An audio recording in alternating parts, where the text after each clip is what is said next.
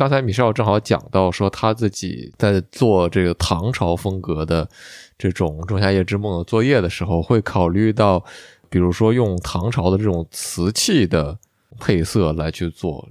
嗯嗯，然后，但是就是我在想的就是。那在中国的这个我了解的这些古装剧里面，现在有一个风潮，就是会有一些呃剧来做标榜自己的服装做的多么的考究，是在于还原某一个历史阶段的这种。呃，真实的审美，比如说他们会去看各种文献，来去查那个时候的衣服大概是一个什么样的样子。然后，因为呃，随着古风的流行嘛，有很多做汉服的这种形制的这种服装的人，所以说他们会有足够的资料来去做这样的事情。但是呢，呃，服装设计师，比如米少，你你自己在去做这样的呃设计的时候，可能不会去查阅那么多的资料。那这两者形成的。差异会让我好奇一个问题，就是说，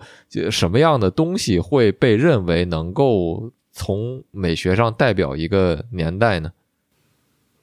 嗯，其实我查了很多资料。我刚才也想说，你怎么就给人下定论？不是啊，就是不是不是说这个。嗯，我明白你。不是说你没有查资料吗？我哦，我知道，我知道你说的意思。没有，嗯，没有这个必须要还原的要求。呃，他当时我们很有意思啊，因为老师是希望不希望我们往未来走，他希望我们往过去走，所以我们一定要选择一个年代，然后非常严格的按照那个年代的版型吧去做。但嗯，我有这么一个认为，就是嗯，剧装设计它绝对不是百分之百还原的，因为我觉得百分之百还原，嗯，有可能。但它的配色啊等等的，可能不一定符合这个剧的审美。嗯，然后举一个特别简单的例子，就是《布达佩斯大饭店》，就其实它的它色彩是非常出名的。但你说它的衣服是有年代感的吗？我觉得是有的。但是你说它完全还原了那个年代吗？我说我觉得没有，因为它是它肯定是在。基于现实的基础上，把它给，嗯嗯，就是基于现实，但是又高于现实了吧？它肯定是从一定程度上的为了符合这个电影的美学去更改的。我同意，我同意你的你的这个说法。我当时其实就想说，就是我觉得这是一个投机取巧的方式，就是你把所谓还原历史做了一个噱头。第一，这件事儿能不能真的实现是一个未知数。第二就是你还原了历史，你就可以就是忽略，就是说你这个东西到底该怎么样做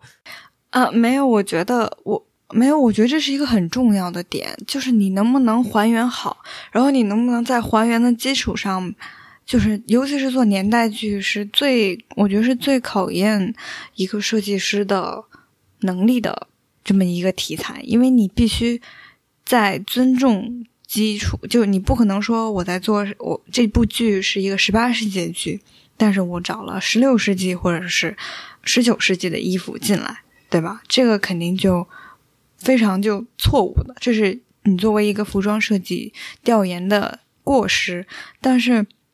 你能在还原历史的基础上，又把你自己的审美和对美学的认知加进去，而且加的很自然。让别人觉得你确实就是还原历史了，就这件事情，我觉得是很厉害的。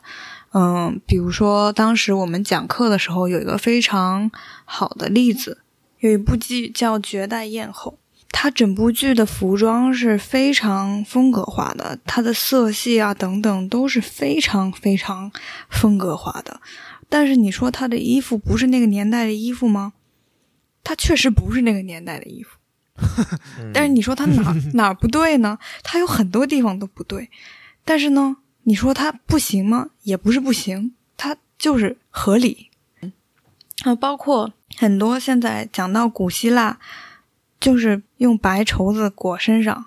这个是对古希腊神话呀等等的一些认知。但其实从服装设计的角度上讲，古希腊的衣服并不是纯白色的。它是有很多颜色的，但是因为大众接触到的，嗯、希腊的那些东西都是从雕像这方面了解到的，然后都是白色的，所以我们就直接假定它就是白色的。所以我们看到白色的时候，我们也觉得哦，没错，所以这个合理，刚才是米少说的一个关键词，我觉得是一个非常有意思的事情。我一直想说，就是我觉得这个大白你说的，就比如说有些剧把这个呃真实还原这个戏服什么的当做一个卖点，我觉得是因为这两年其实有好多就是呃就是骂声，就是有些剧它没有考证就是自己的那个服装，然后引起了一些观众的反感和那个抗议，就是就是可能我我觉得嗯我不太同意你这个观点，但是这件事儿 elaborate 起来呢，我就没法播了。就是、哦，但我我其实想说的观点不是这个，就是我我想说的是，就是如果我们撇开，就是就是我想起来那个姜文有一次上十三幺的时候，跟那个徐志远聊的一个话题，就我刚才说那个其实是一个铺垫，就是我觉得有两种情况，一种情况是呃，就是观众要求还原。他他是单纯，他不是从一个艺术的角度考虑，他只是从一个就是你这个制作组有没有上心的这个角度去要求，就是他他不希望自己被愚弄嘛，就是他不希望自己花了这个时间，然后看了一个很劣质的东西。然后如果我们撇开这种情况不谈，就是我们说的是这个制作组用心去做了，然后呢，他去呃像不管是他用了艺术的加工也好，还是因为就像大白你说的，就是他没有不存在百分之百还原这一说。就我们如果撇开这些不谈，我突然想起，就是，呃，姜文说他拍那个是《阳光灿烂的日子》还是什么的那部那部电影的时候，就是有呃有一些夏天的戏是在冬天拍的，然后就是那个那个实际上那个呃他们穿着比如说跨栏背心儿，然后在在街上面看起来很热，然后身上还有汗的那个镜头是在冬天拍的。如果你仔细去看的话，那个那个那个部分是穿帮的，因为那个树上没有叶子。因为是冬天嘛，但是那个那个，因为他们是在一个非常寒冷的环境下演热，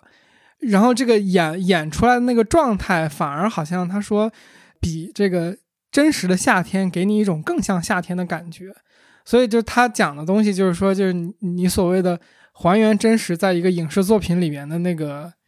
呃，我我觉得。嗯，这就是就是你你打断我之前我要说的意思也差不多嘛，就是合理这个东西是一个非常微妙的事情。什么东西是合理的？我觉得是一个很难一句话两句话能够说清楚的一个东西。特别是呃，一个作品它的这个创作团队有他想要表达的东西，那呃也不说一个好的作品了，就我觉得甚至任何一个作品创作团队都有这个他的一些问题的意识和想要解决的东西，但观众。众们作为一你在接收这种娱乐形式的时候想到的东西，可能就很不一样。那那甚至比如说，有的人，呃，我前一段在讲《平家物语》的时候，他们就会有人提出一种质疑，就是说，一个讲这个十二世纪古代日本的这么一个动画，为什么里面的配乐是有电子吉他的声音？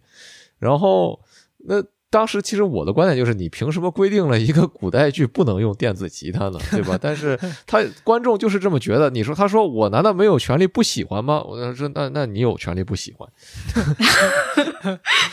哎，你说到这个，虽然虽然完全无关，我突然想起那个《大圣归来》里边，我整个片子最出戏的就是那个突然就就汪峰的那首什么《风一样自由》出现的时候，我整个人都傻 了。就那个，我觉得是。我不知道是不是我的问题，反正我觉得那个是真的不合适。就是说到配乐，对不起，完全跑题了。我们本来在聊沙丘。